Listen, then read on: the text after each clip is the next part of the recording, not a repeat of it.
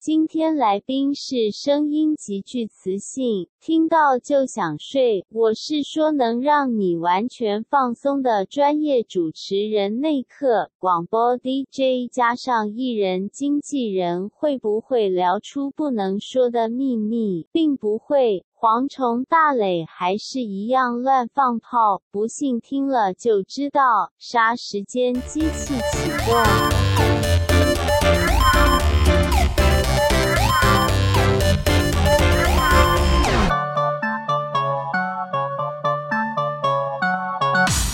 杀时间机器启动，我是蝗虫，我是大磊。干嘛故意这么震惊？因为我觉得我们今天要非常有质感。我们今天要突破我们的极限，对，看看我们能够把一个好好的节目主持人搞烂成什么程度。今天就是要让 Podcast 界看我们的笑话。欢迎广播界的耆老内克。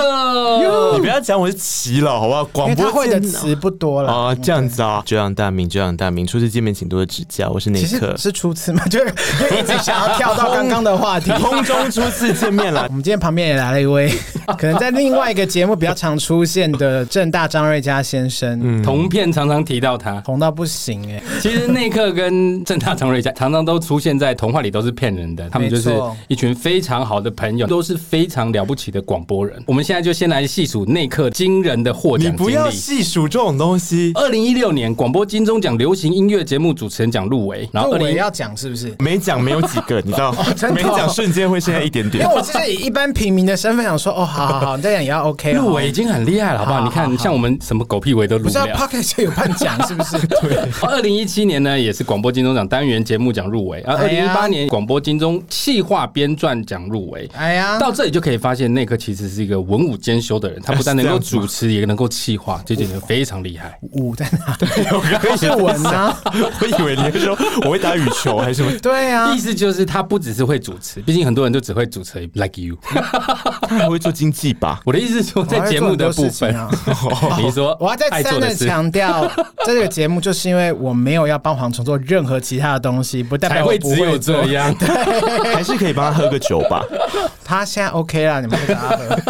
二零一九年呢，广播金钟奖企划编撰奖获奖，前面都入围哦，这个就获奖了，开始获奖了。二零二零年呢，又入围了三大奖项，分别是流行音乐节目奖、流行音乐节目主持人奖、企划编撰奖入围。广播金钟奖是没有别的奖，是不是？没有，不是因为他的节目 能入围就行。对啊，好，好，那二零二零年呢，就文创产业新闻报道奖获奖。哇哦，哎，这个就真的是硬底子喽，新闻报道奖。然后我就离开广播界了。为什么？想说再也无法突破那个高墙了。想说差不多了，这样子，就人生到这边可以了。想说该去 Podcast 界来接接业配。没有，没有。你那时候获奖当下有没有很爽啊？其实还好哎。我为什么会这样问的原因，是因为广播金钟奖大家真的都蛮冷静的。你可以看到现场，大家当然还是很开心，但你比朱金钟、金马。金曲对。下面的反应其实是冷静很多，冷静真的冷静很多，服装非常的朴实，这我不得不说。我跟你说，这也不得不说，因为他们已经剥夺了我们广播人走红毯的权利。你知道广播金钟奖没有红地毯，应该是预算不够的关系吧？没有，我觉得严重怀疑，可能他们有发现广播人都是穿的比较朴实一点，然后从此就刚健身房出来就台来或者是去西门町租的那种 青龙，这种你就想说哇，好久狮子林楼三二楼那 边。太过分了，可能有一些我不好说是哪些电台的主持人。现在应该长进一点了吧？现在应该是去至少 Zara Zara 买呢，再去退货。洋装。等一下，我想问一个，就是广播金钟获奖，它也是奖金是跟一般电视金钟是一样的吗？一样啊，它就是金钟奖，然后广播金钟奖再长出一个电视金钟奖，现在它的规则其实都差不多。哦，那至少有奖金啦，那都是十万吗？没错啊，哎，不错哎，有钱拿了，有扣税吗？我们到底有多肤浅？有扣十 这也要问，跟你各位电视人一样，不是因为听众不知道获奖可以拿多少，我们就让大家知道，毕竟这个是真的拿过奖。对，我们这一辈子也拿不到奖。那你那时候去获奖的时候，你参加这几年，你都有盛装打扮吗？蛮盛装打扮的，因为就是想说，终于有机会可以去找 sponsor。哦，就是因为你入围了，才有办法说哦，我是参加三金，OK？哎，没有，还是可以，还是可以，机会比较难得。你是哪一年跟娜娜一起去的？二零一七年跟二零一六年，那两年的团队里面都有娜娜跟 Eddie，Eddie 也有，有啊，因为我有听你上同片的那一集，Eddie 怎么讲了一副跟他没有关系的感觉？哪有？他还有自己曾经入围过音效奖，就他一个人，他不是有得奖吗？他得的是广告奖哦，对，但是他那个我们那个什么单元节目啊，还有他那个音效奖都是有入围的，但是能够拿奖都是很厉害的，因为其实台湾的广播界其实也是不少人在竞争，而且我觉得前辈很多啊，因为那个都一直淘汰不了的。你说好好不是啊？你一个正常的生态到了一定的年纪，你该退休该养老要去，后面新生代才有起来机会、啊。可是你看电视综艺圈不也一样？哦，我也是顺便在讲电视综艺圈。谁呀、啊？我怎么有点听不太懂啊？谁？我也想知道。哎哎、我听不太懂。Just kidding。以新生代姿态上来、嗯、拿奖，有没有得到什么冷言冷语？我觉得这个还好。可是我们自己本身在得奖之前，要给自己做很多心理建设。啊、然后最有意思的就是，我有一年我们都以为我们会得奖，那年就是我跟娜娜一起入围那个企划编撰奖。为什么有这么有自信在那一次？那一年企划书，我们不是只有交一个企划书，我们把它当成一本杂志在做。哇！然后就是有一些各种那种全开的最贵的、最重的纸都给它花下去。重点是内容，我们就是当成杂志在编。然后我们那时候就想说，哎，因为广播界大部分大家都是做比较传统的东西嘛，然后这个东西感觉应该可以突破重围这样。然后我们去的时候就很做作，想我们先看一下。大家要知道，那个三金入围者的位置都会有一本书，就是手册。然后那个手册里面有一个很重要的东西，就是评审名单跟评审的评语。然后我们就看那个评语啊，娜娜就推给我看，他就说：“你看一下，你看一下我们的。”然后我们就是什么呃，把气化的概念发挥到极致，然后完美的将国际关系什么呃，因为那时候讲一个国际关系的单元，结合什么让听众能够以浅显易懂的方式知道很错综复杂的事之类的，听起来很有望这样。嗯，然后最后我们就觉得啊，我们赶快现在狂背得奖感言，然后就到 公布得奖的事的时候，就是别人是什么样的节目？不要说谁是什么样的节目，那一年好像是一个英语教学的节目。那你有再回头去看评审给他的评语吗？有。然后，那他的评语 是看起来会得奖的评语吗？就是设计有趣、生动，把英文教学发挥到淋漓尽致，用浅显易懂的方式，没有他没写成这样，没有写成这样，其实就是你们的那个只是换一个内容。哥也去过国父纪念，馆就知道那位置不都很近吗？没错，那基本上艺人跟艺人之间的入围者其实也都很近，你大家都可以看到隔壁那个人的那个那个身体状态嘛。然后我们真的是到得奖的时候，我觉得我们已经快站起来了。Oh my god！那个一根椅子成一个拳头宽的距离，丢脸哦！而且那不是镜头就会拍吗？然后因为那个同一类都在同一区啊，然后我们被拍到，然后我们拍到什么？那个特写。我们本来是一个准备被接受祝福的状态，到我们要祝福别人，我真的觉得可以顺便把那集拿去报电视金钟奖。这个转折很精彩，有没有？很精彩。我们就是要这样子就狂拍，然后我跟娜娜就对看，然后再看回来，然后就真的要露出很开心的表情。帮他们拍手嘛，因为都已经站到一半，因为他都已经半蹲很久了嘛，半蹲的状态，悬梁刺股啊！做广播节目一结束的时候，娜娜就跟我说，就是那个进破口之后，那就说。我不行了，我要出去外面，我好火大。他有哭吗？其实不会，但只是就是一种期待落空。我们就想说，到底还要我们怎么样？会不会怨恨说都不给新生代机会？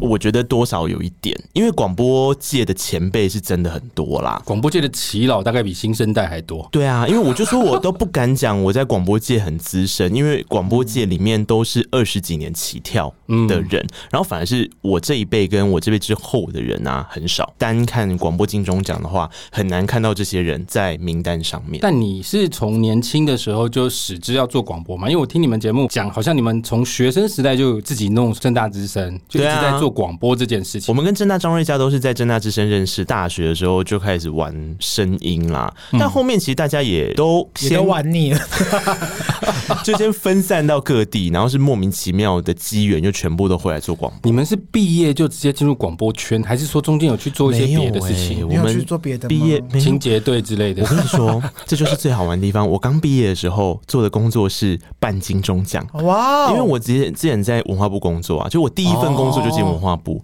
然后我想说我我去干嘛？不是你进去的职位是什么？就是行政人员啊，行政助理啊。你不会想说我要做本科系去投广播电台履历？我也觉得一开始以为那也是跟本科系有关系事啊。后来我好像有点误会这一切。所以你后来是怎么辗转回到广播圈？你有去参加什么甄试吗？我跟你说，就是我为什么离开广播圈的原因，因为我做了一件最蠢的事，就是我去考公务员。然后我就想说，想要铁饭碗？不是，是因为公务员里面有一个很特殊的考科，我想大家都已经不知道，就是那个公营电台会开一个缺，叫什么新闻广播人员。，under 在高普考底下，完全不知道这个。真的，我那时候仗着好像发现了一个新大陆，而且你觉得没有人会竞争？没错，然后我就去报了，然后就后来就有考上。我在考两年吧，第二次的时候考上，所以我才进警广的。等下，他这样算公务员吗？公务员啊。然后那时候就是因为做公务员进去之后，才发现，哎，我好像又是误会一场，因为大家想说公务员进来做什么广播啊？你不就是写写公文啊，跑跑啊，跑跑行政啊，这样你就可以有一天就当上主管了。拽屁啊！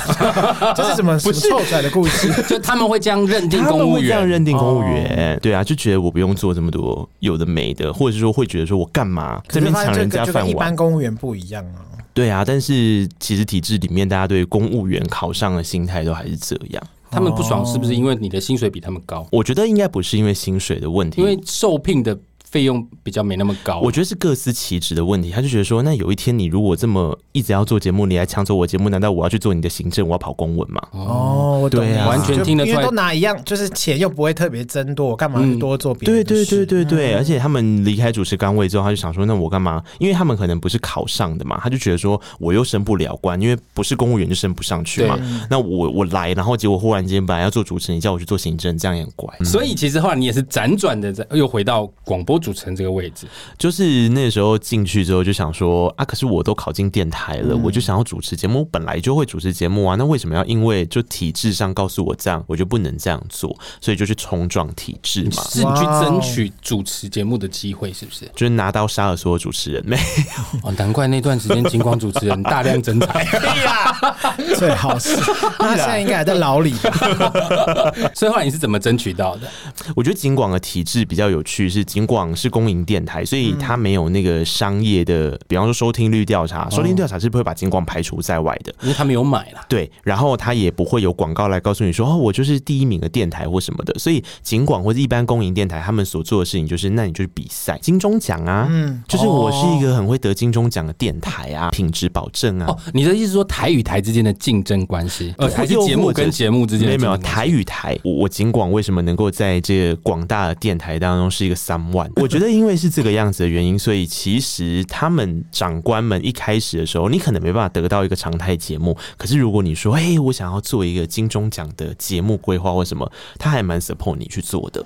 所以一开始就是从、嗯哦、就是小伎俩，然后对对对，对，万圣节 trick and treat，对对对，然后去蹭别人有没有蹭别人的那个？就比方说跟有时段，就是我们一起做一个节目嘛。那他们，你刚开始是他们要说服他们吗？还是说他们就说不要说服他们，或是用恶势力，然后或是去找那个流氓、天道盟道，有必要为了一个节目这样子大花钱是不是？那娜娜怎么被你拉进去的？这就是我要说去找的人，就是娜娜其实是黑道。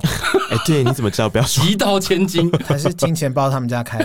台中人，台中人，台中人，北投什么堂有没有？对啊，这北投有堂口这样。呃，娜娜他们身份比较特别，他们刚进来的时候就是用所谓的合约主持人。就是他进来跟警网关系就走做节目，嗯、所以这个时候我就去蹭他们，然后他们又碍于因为因为我是他们学长嘛，嗯、他们就必须跟我合作。学长学弟，而且他很凶，那那他们会怕。对，他说你在学校很凶，对我都泼他水，没有，没有，没有，没有，我现在很和善。然后我就是用这样的方式累积实战经验，啊，你实战经验久了，你就有筹码可以跟长官谈呐、啊。嗯，你就说啊，可是如果没有一个节目的话，我训练这么多这个，那你你我也没办法独立的去完成一个东西啊。编制内的人如果可以完成一个独立。的东西不是对你体制内的人的这个运作是好事吗？嗯，类似用这样的方式去慢慢的，所以你进金广多久得到了自己的节目？第四年，就是我得金钟奖那一年，那就是我的节目底下做的东西。哦，所以你前面入围的部分，那个时候就是还是行政人员。对，然后我都是跟合约主持人一起做节目。一起做是指你会发声主持吗？嗯，或者是我们，比方说，我可能我比较擅长企划嘛，我就做企划。然后像之前那个什么单元节目，那就是大家都会发声。可是像 Eddie 就很会写稿嘛，然后所以他就很他写稿，然后我们几个人发想企划啊，然后做一些主题设定。那你们要帮主持人倒水吗？没有，我想说里面放一点利尿剂，有没有？主持人继续尿尿，他就可以 多讲话。好可怕！争取曝光，到底是把他的想的有多坏啊？毕竟他们那一挂都很喜欢《后宫甄嬛传》，我们才没有。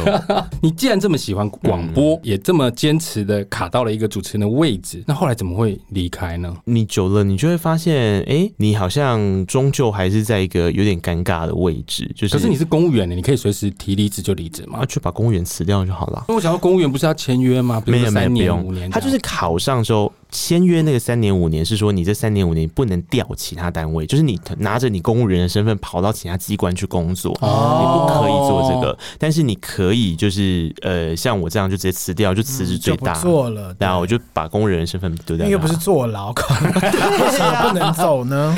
所以后来你就决心转向 Podcast。对，就是我觉得广播圈这件事情还是有很多很好玩的地方，但它毕竟每一个电台就，就我其实有想过说，还是我辞掉公务员之后就去下电台就好了。但是后来我发现其实没什么意义，因为电台面临的问题其实都蛮类似的，就像听众老化啊，然后市场萎缩啊，市场会萎缩，然后还有另外一个比较大的问题是，我觉得每个电台它都会有他自己想讲的话，那你主持人其实是要顺应那个想讲的话跟立场去做，不管公民营其实都是。没错，对啊，那不像 Parkett 这么自由啦，所以你就毅然决然的跑来跟我们抢饭碗。嗯，我们有饭碗吗？我们我们人生是靠这个吃饭吗？我们有播。我想说，我们不是还是有正职工作吗？但你后来转做 Podcast 之后，你自己这样做下来，你也做了四十集了嘛，对不对？差不多。你觉得广播的听众形态跟 Podcast 的听众形态有没有什么不一样？其实我觉得差蛮多的。你知道以前在做广播的时候啊，我们会收到的东西是，呃，我记得内裤啊，没有没有没有金条啊，我们有一个，我们有一个很值得收吧？嗯，我们有一个主持人收到的是结婚证书，哎，然后还有对方的大头贴的照片，他就说你就把他签名回传，仿佛就是一个合约还是什么的，人就可以跟他结婚。照片好看吗？没有，重点是他会他付了，很 认真问这种话，他付了三千块还五千块的支票在里面。那时候的一千块是很大张的那一种，不是就最就这几年的事，就已经变蓝色的，是不是？好巧，感觉是很十年、二十年前有的那种歌仔戏时代才会出现的状况。没有，现在还是会。他就说广广播是比较多老话的听众。但是三到五千的支票也 还真少。嗯、对，我想说哇，这样子就要跟人家缔结婚约哦。对啊，还是那只是前定？哎、欸，我也不知道哎、欸。I don't know。哦，后定还有五千呢，总共一万。一万好少、哦，还是很少。该不会是你送的吧？才不是，很熟悉这个路线。那你有收过什么礼物吗？我没有收过这个，但是我收过呃手抄的《金刚经》。我刚听成福，我也听成符纸哎。对，差不多《金刚经》。不是不是手抄的《金刚经》，他觉得你平常造太多口业是不是？在金广很难造口业。吧，我们不能造口业啊，啊！好无聊哦，我们很容易被骂，哎，会吗？因为听众很凶。你说司机大哥们吗？司机大哥都说我在专访歌手，就是在帮歌手打广告，不行，不然要帮你打广告吗？车号来啊！他们会说是我付钱养这个电台的啊。我觉得那个挑剔的听众很多啦，然后五花八门。嗯哦、我之前说过的那个其实是算很 nice 的听众，然后他手写《金刚经》的原因，其实是因为，哎、欸，这个其实蛮感人的、欸，就是他们在监狱里面也没事可以做。哦，这个很好、欸。很感人啊！哦，确实，在监狱里面陪伴很多狱友，对，陪伴很多受刑人，大部分都是广播。因为他放风时间的时候，可能就只能听广播。但最近呢，我就听到有一个妹妹，就是她刚进电台当主持人，她刚进监狱，想说好好第一手的讯息。她她也收到了，就是像类似这样的东西之后，然后跟对方有一些请求，就对方希望能够播什么什么什么什么歌，然后那个妹妹就很紧张，就去查了一下，因为她要署名嘛，对，然后就发现他最近快被。放出来了，所以他就不断的满足他的各种要求。你不是说有那个主持人收到那个三五千块吗？对啊，会不会因为就是那会不会是他做木工做了三年五年存到了钱？不是每一个礼物都是受刑人，你是你很偏激耶。我也觉得，对啊，我们的节目怎么还可以这样下去？所以你收到最精彩就是《金刚经》。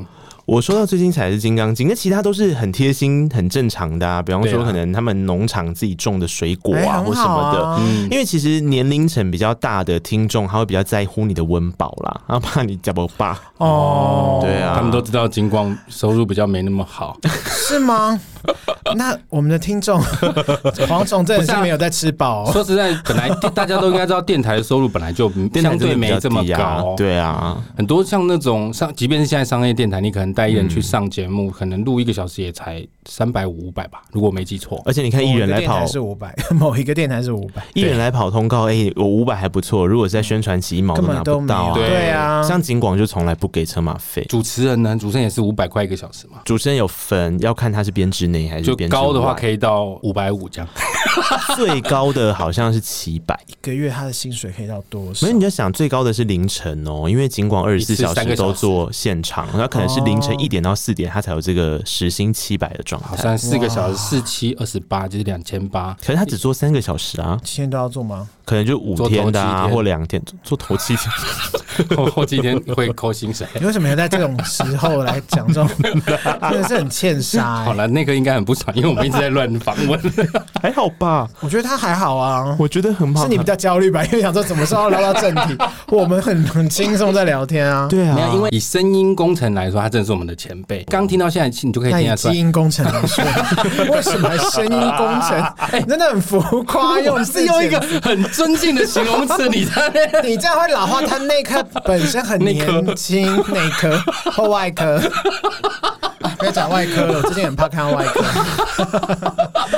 其实那刻搞不好比我小哎、欸，真的。四十六了不是吗？你屁呀！你应该三十五而已吧？以下好不好？对呀、啊，他们那一挂都三十五以上。你到底不是因为他是娜娜的学长，而且他们又说他留级。我哪有留级啊？他没有有啊，他说你不是大学念五年，我是延毕，因为我双主修。哦、我跟郑娜、张瑞佳是同一届的啊，我们都是他们学长，就一九八八、一九八九的啊，就是跟我差不多嘛，就赶快先考。哎，对耶，你们差不多哎。啊，难怪你们比较合，不是这个问题，思维跟年龄是没有关系的。对对，没有啦。其实我觉得那一刻从声音上就可以听出来，他真的是比较厚实的声音，比较饱满的声音。是不是你们都有接受过训练呢？没有，我也是被听众骂大的，骂大。哎，我们以前做现场节目的时候啊，因为一开始去的时候没有节目嘛，如同我说的，我们只能帮主持人代班，然后代班的时候你就会很紧张，然后你很紧张，你就会呃不自觉的 比较嗨，然后你可能耶，接下来这样子。这么高，这种口吻在情况是不是不不被允许的？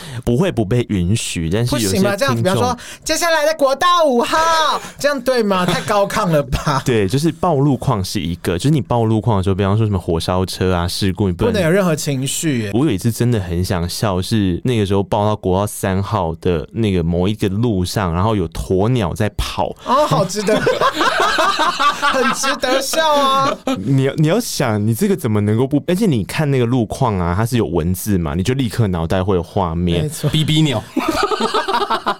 然后你不能笑哎、欸，因为你笑了，听众会生气，听众会说你怎么可以这样子不专业？而且那个路上很危险呢、欸，你们交通电台怎么可以这样？所以我们都要心平气和的报。但是平常，比方说播歌或者早上跟大家问好，的确是可以像大磊刚刚的那个 key 抬一点，是可以的。顺便叫大家起床啦。对，但我这样的 key，然后就那个现场都会有，因为年纪比较大的听众，他们都传简讯，觉得现在有简讯。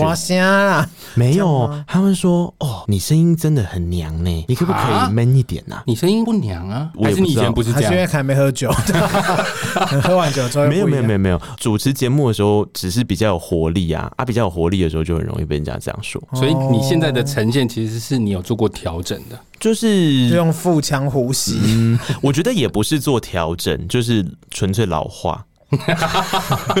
我们的老花就顶多是喉咙越来越多痰而已。我痰超多，老痰到你看看有多少歌手现在唱歌 key 都上不去了。那可说个一两个我来听听。黄总知道吧？我看他很有信心。我刚刚以为你要说黄什么黄，我真的，你真的敢讲，我要吓死。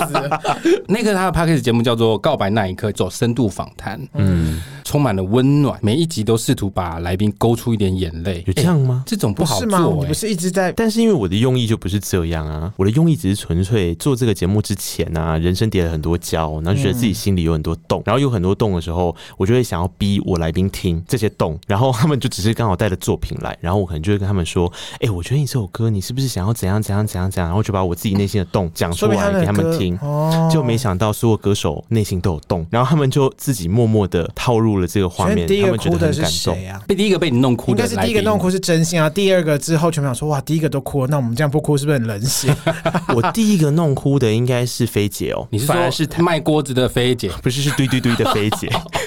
我刚想说，我会养菲菲算是你说菲姐，我刚刚也是想到欧阳。菲姐 Happy Time，他有出专辑，真的是电视人呢，你真的跟我们不一样。黄菲，对。哦，我们跟我跟他经纪人是好朋友，嗯，他是好人。然后就那时候只是来上节目的时候，我好像那个时候只是纯纯粹一个灵光一现，我想说找他的师傅来录个音给他嘛，然后感觉他们好像很久没有一起合作，就请他师傅录完音之后就播出来，他就哭了。这是你第一次把艺人弄哭？我觉得好像是那一次，我有点忘记，但应该是就是我印象比较深刻的。然后印象另外一个很深刻的也是，就是我后来才发现，好像默默这个能力是第二个，就许富凯啊。那个时候访许富凯的时候，我忘记我干嘛了，反正也是可能录一些粉丝对他的告白吧，因为那个节目就叫告白啊，就是那个气话本身就是希望能够让他们听到他们的音乐感动了很多人，其实就是这样的初衷做的。许富凯他就是一个很硬的人，他就平常在媒体面前都打哈哈嘛，然后很有礼貌这样，所以一开始播给他的时候，他也直接那边说啊，怎么这么好，真的很棒哎，哈哈哈，你怎么会有这个录音？我也没说什么，好像在八大录音啊，怎么这么好？后来我就说，对啊，没有，就是想说让你听听看他们的感觉这样子，然后他就说哇，那我真的是很，然后就停顿，然后就爆哭，天哪！然后我想唱片业真的很辛苦啊，歌手们是不是很辛苦？为什么要哭成这样？好，这个我可以勉强猜得到，因为我带过许富凯。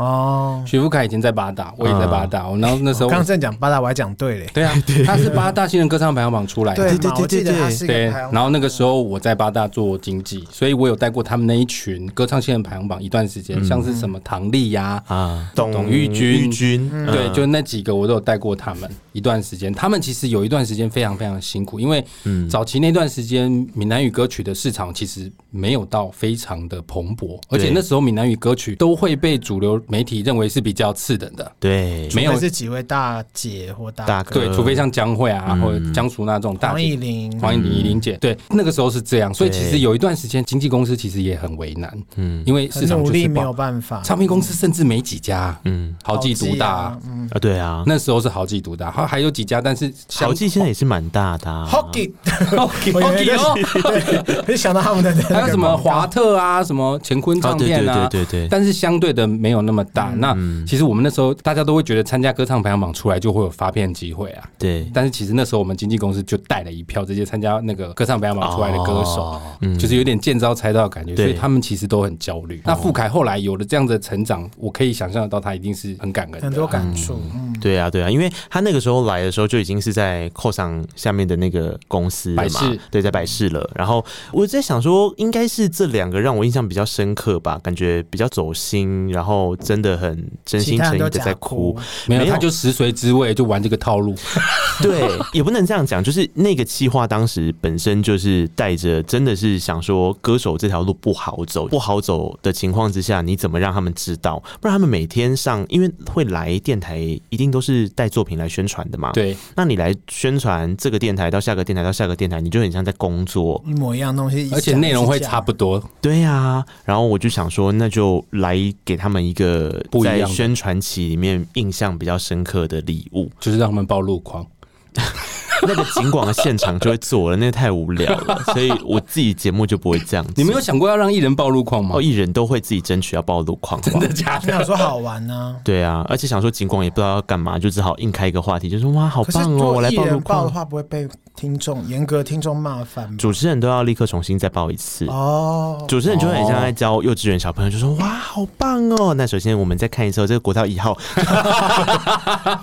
敷衍对方也是蛮有趣的啦。但是我觉得你深耕这一块真的蛮强，因为老实说，能够把这么动人的东西勾出来的本领，其实有的人并不多。但是你在录音过程当中有没有发现过调不出东西来啊，或者是讲话很空泛这种？哎、欸，我觉得我可以讲一件事情，就是经济端在带艺人之前啊，不是都会先跟他们讲说，面对媒体的时候要有一定的礼貌跟态度嘛？通常会吧，现在的经济应该也还会吧。嗯、但是我遇过一个最夸张的，而且不是因为我菜哦，因为他在一个很资深的主持人面前也是。你说艺人这样还是经纪人？艺人哦，艺人哦，艺人就是在做访问的时候啊，他不是在中间播歌，因为中间播歌大家其实都各做各的事嘛，那个都还好。他是在做访问的时候，他就在做自己的事，哎，他就是一边划手机一边回答你的问题，然后下面还食髓知味跟经纪人说他要纸跟笔，然后就开始在画画跟涂鸦，画画跟涂鸦过后，还拿给经纪人，然后两个人一起笑。然后我想说什么意思？那是在访问过程吗？嗯，人家现在是天王哦，那种感觉像不像是你现在在回我，然后我跟大磊在玩传说对决，还说哎、欸，大磊中路中路，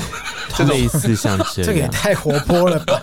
我是有遇过这种的啦，好失礼哦！天哪，怎么那么瞎？那怎么聊得下去啊？你要告诉我是谁？当下就是没有办法，你还是要把这个东西走完，因为那是你的节目嘛，你也不能说走就走。瞎了，这真的好，但是就是没家教。送走他之后，我们就有些时候同业就会小小的打听一下嘛，然后就听同业就说啊，其实都是这样，他就是这个人就是这样，对，就是眼睛长很高，因为红很快啊。比赛出来的时候，嗯，他现在应该也不会上电台通告了，因为那个等级比较高一点了。哦，嗯，还是他现在都不在，被抓去关了。哇哦，有遇过这种的啦，我觉得这个真的是印象最深刻的。但其他都还好，因为基本上会来上电台的人，其实都会很喜欢听主持人讲话，因为他们的说法好像是说广播节目对他们来讲是一个相对起来对比较放松，然后是真的好像哎认真聊音乐，对这样的感觉。这样子说来，其实 Podcast 对你来说反而是更好的发挥，因为你可以在一段时间里面完全让你自己掌控说话的节奏、说话的内容。我们以前录音的时候啊，在电台，因为尽管每至少哦至少十五分钟要报一次路况，所以许富凯眼泪滴到一半的时候就说：“不好意思，等一下，我先报一下路况。”鸵鸟又出来了，鸵鸟，他现在他从国道三号跑到国道一号了，那个节奏超难抓的，那种 tempo 很尴尬吧？情绪点上面真的对啊，一般主持人你会想说趁趁胜追击，有没有赶快猛攻猛打，让他哭到趴在地上这样？对，趴在地上太过分，是玉林哥，你是玉林哥吗？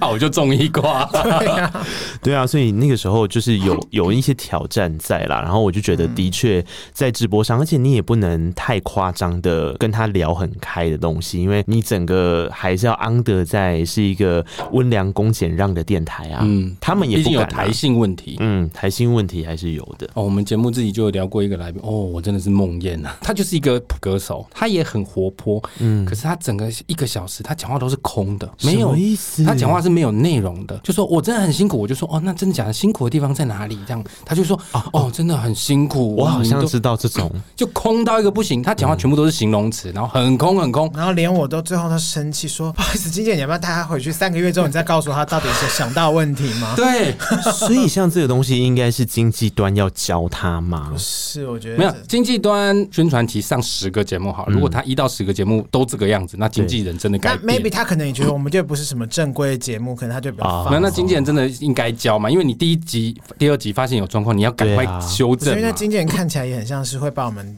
封在水泥桶里面，所以我也不好意思多说什么。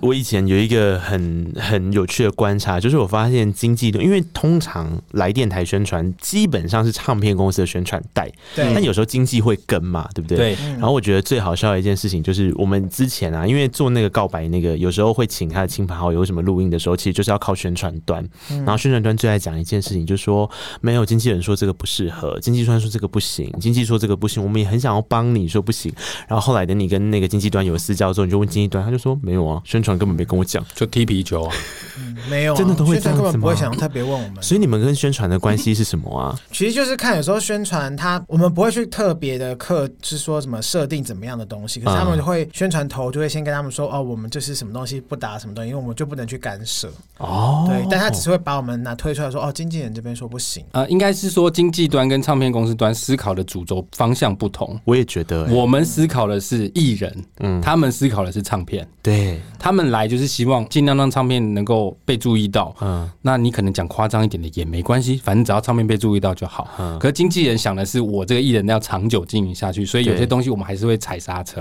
哦，确实是会有一些些不同调啦，但是基本上主轴，现在年轻人就没什么。对，但基本上主轴还是唱片公司在主导啦，因为唱片宣传是真的蛮爱拿经纪人出来挡各种要求的，但也还是真的会有人是是啊会挡了，真的还是有人会挡啊！你要写小本本吗？我我今天有带，就很想知道刚刚什么天王这样子，嗯、很多。等下私下再讲。天哪，好棒哦！我觉得真的做久，尤其像那一刻访问过这么多来宾，这种奇形怪状的来宾，一定是所在多有啦。你自己是怎么去训练你的口条的？我觉得这件事情很奇怪哦，就是大家都说我是科班的嘛，然后就想说啊，你应该就是一开始就很想做电台吧，觉得自己声音很好听。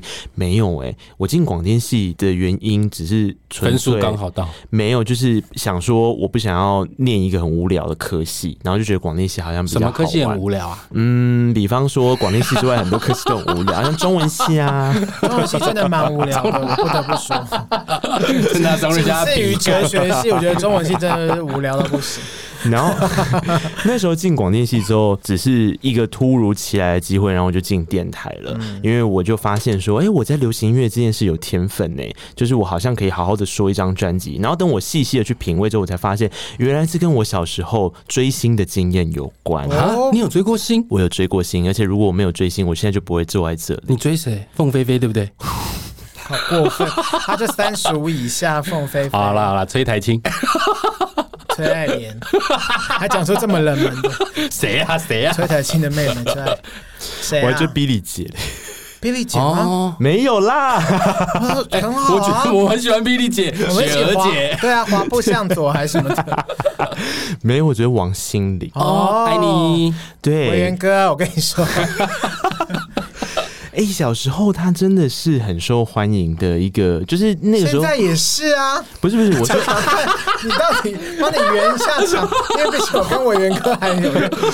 我的意思是说，小时候因为他那个时候的标签，就那个时候就一定要用一点新闻性跟话题性。嗯、对，所以我说的意思是说，他那个时候是会勾起粉丝跟粉丝之间的派系的啊。是许怀玉跟王，对我真要讲，我就是许怀玉派，许怀玉派的啊。我是追许怀玉的，后面还有蔡依林才是跟王心凌。这问我们这种小时候有身为那个王心凌的雅虎奇摩家族的会长，这件事。那你们那你们有王心凌？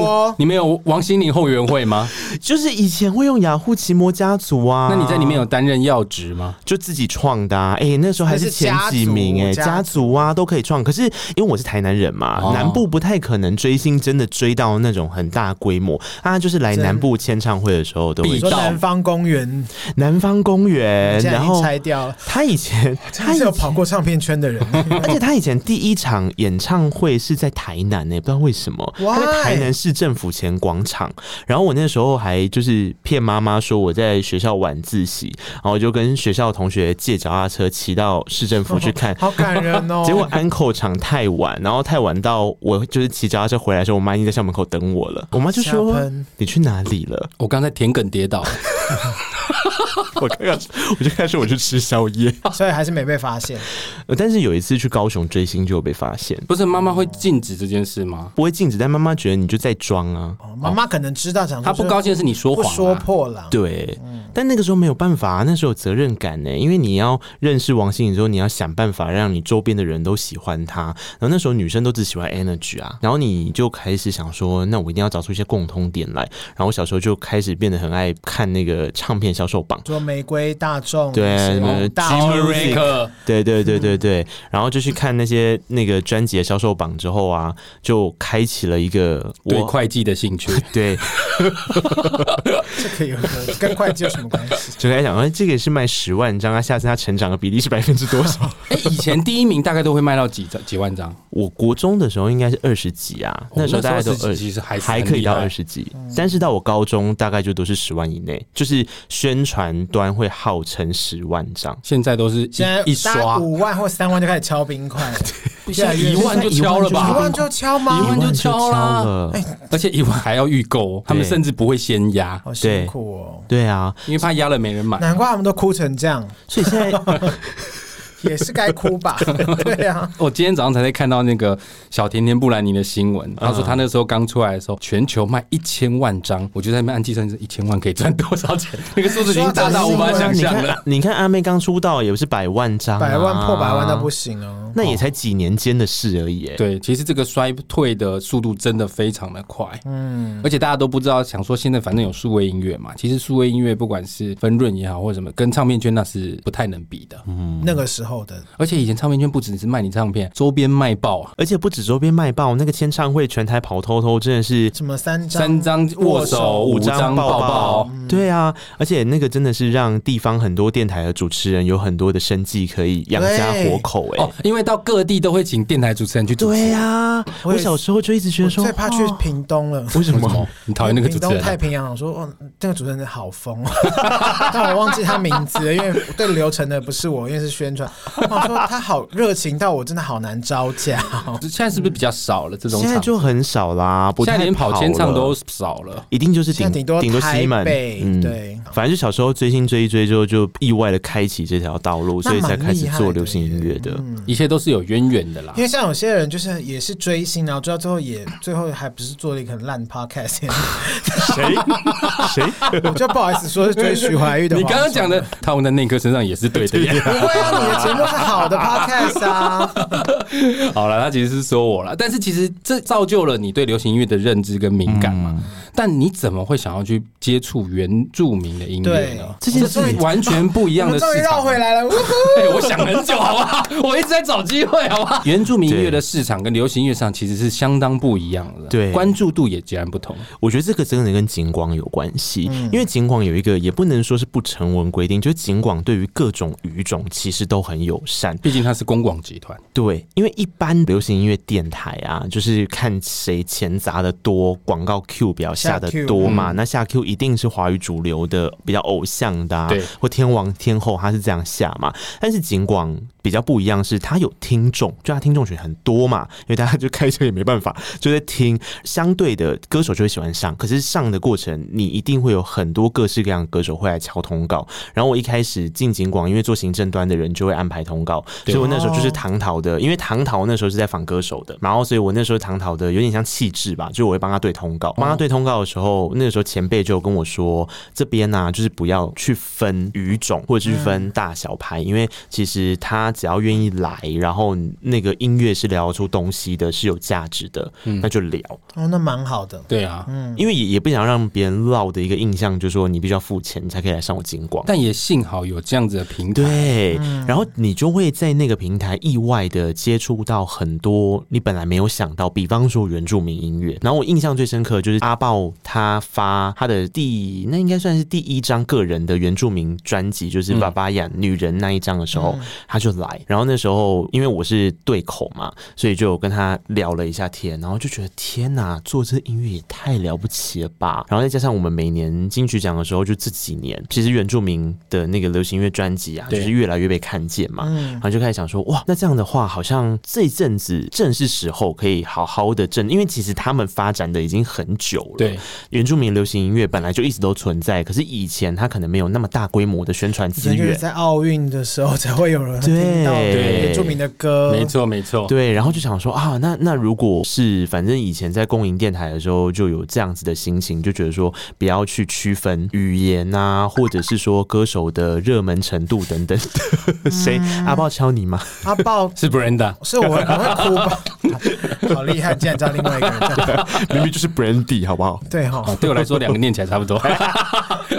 没有啦，然后那时候就想说，因为也因为这样子，然后就认识很多原住民歌手啊，像苏敏也是啊，苏敏、嗯、也是，然后就开始就觉得他们，的他们真的很辛苦哎、欸，而且他们的音乐是真的，你会觉得你好像找到一个生命的共鸣。他们就是很珍惜他们自己从出生之后跟这个土地、跟他的家庭、跟他生长环境的关系。他比较不会是为了做出一张很有卖点的专辑，然后 N R 导进来是为了要帮你做成一个偶像，所以我。有时候就觉得跟他们聊天的时候会特别自在，而且我真的觉得跟原住民朋友聊天的时候，你可以感受到他们的热忱。除了大雷，大雷也是原住民哦，他觉得你没有热忱。我我跟他对他，我真的他对我冷漠到一个不行。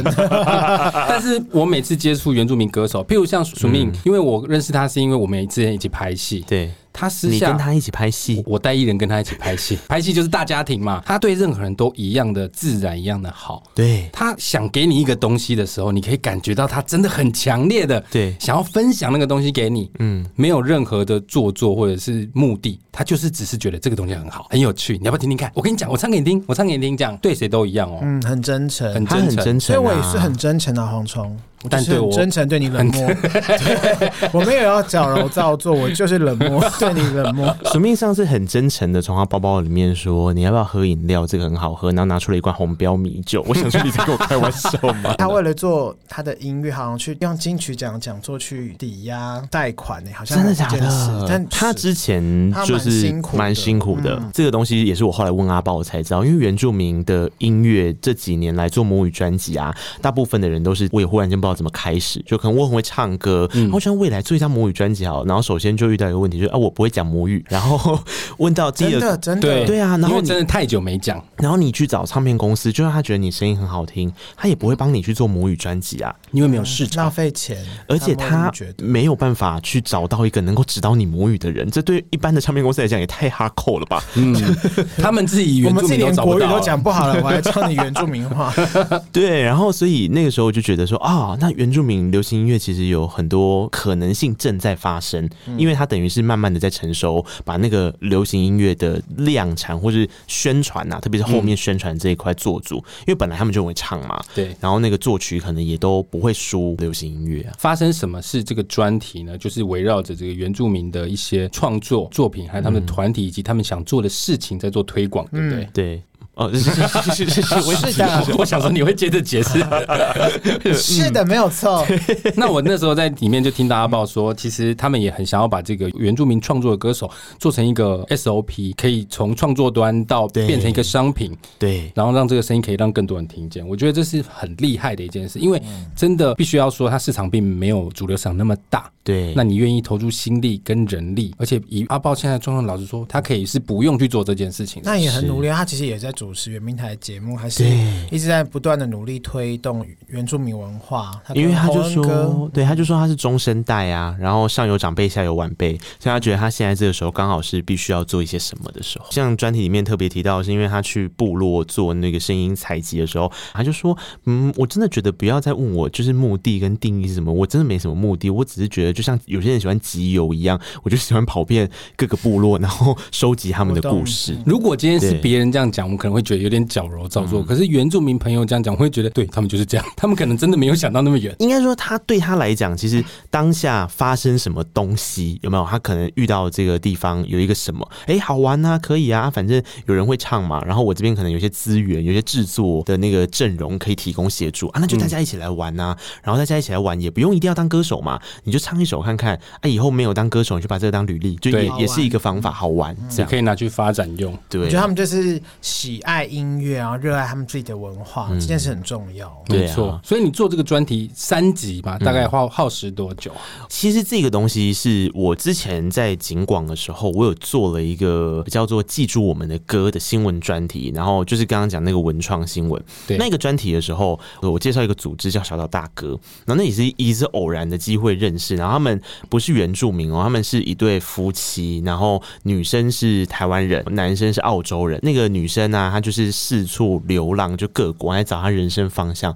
然后流浪流浪就跑到澳洲的达尔文这个地方，刚好有一个艺术家想说，那我也不知道干嘛，我就流浪去那边捡垃圾好了。然后就开始在做一些清洁环境的动作，净滩哦，就类似，因为音乐节之后不是很多垃圾嘛，他捡着捡着就遇到了，就是他现在跟他一起创办这个组织，也就是她的老公。然后老公是在那边当。那个制作人就是有做音乐的，然后也有做电影的，然后结果就只是因为这样意外的开启了一趟旅程，就是她跟着她老公到一个万纳度的一个地方，然后万纳度那边有一个长老就跟她说：“哎，你是从台湾来的？那你知道我们这边的这个南岛民族啊？对对对，全部发源地是你们台湾呢。”哎，然后因为她也不是原住民嘛，她就想说哈。他甚至是外国人，对万纳度那边的人跟就是这对夫妻说，对，就说哎、欸，你知道南岛民族原起源地是台湾这样，然后他们就很震惊，想说干母，然 后干嘛呢？对啊，对，然后回去找一下才发现是，然后其实有很多相关联，然后就开启了一个，因为他们两个人其实都对音乐有兴趣，所以他们就去把这些南岛民族用跳岛式的方式把它做一个大队接力接起来，然后他们就发现真的那个音乐上的共通点是可以对话的。专题里面有讲说。说他们第一次相见欢，就大家去巡演，然后就各个国家代表，他们就凑在一起讲一到十的时候，发现差不多哎、欸，哦，就母语的，你说从一数到十，对，是差不多的，嗯，就真的是文化上面有很密切的情感，这个概念我觉得太有趣了，所以我之前在景广的时候，我把它做成一个专题，这一次等于是延伸，然后我后面就讲阿豹嘛，阿豹就真的是在地把这些原住民的声音，其实也是在做串联呐、啊，他也是去各个部落嘛，那把它串起来，探讨说，那现在到底原住民怎么看待自己信仰、出生环境、价值观，甚至是作为少数，例如说，不见得是原住民这个身份，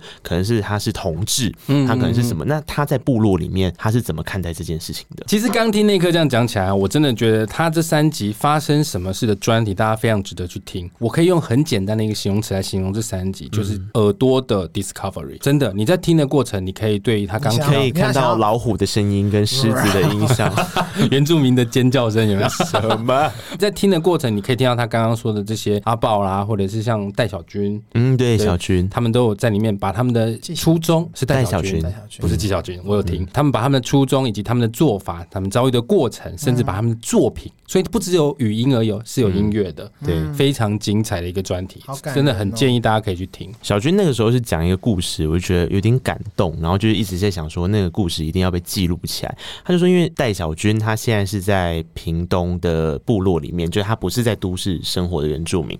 然后他之前有一个状况是，有一天部落的弟弟就跑来，然后就跟他说，别的部落好好哦，都有那个勇士舞的唱跳，因为排湾族会有勇士舞嘛，在祭典的时候会会唱跳这样。然后就说我们部落都没有哎，小军就想说没有，那我们就来做一首自己的歌，然后就跑去找活化石，他们都戏称部落耆老叫活化石嘛，活化石创作。乐团，去找长辈去完成那个词，然后他自己谱完曲之后，他们就唱，然后他就说其实蛮感动的，有些小环节，因为他们自己部落有一个音乐节是他创起来，他们就在那个音乐节上唱跳。他说一开始唱跳的时候啊，那个长辈们第一次听到这首歌就有点生气，就说你们为什么可以乱唱啊？这样不行啊，这是哪来的？没听过啊？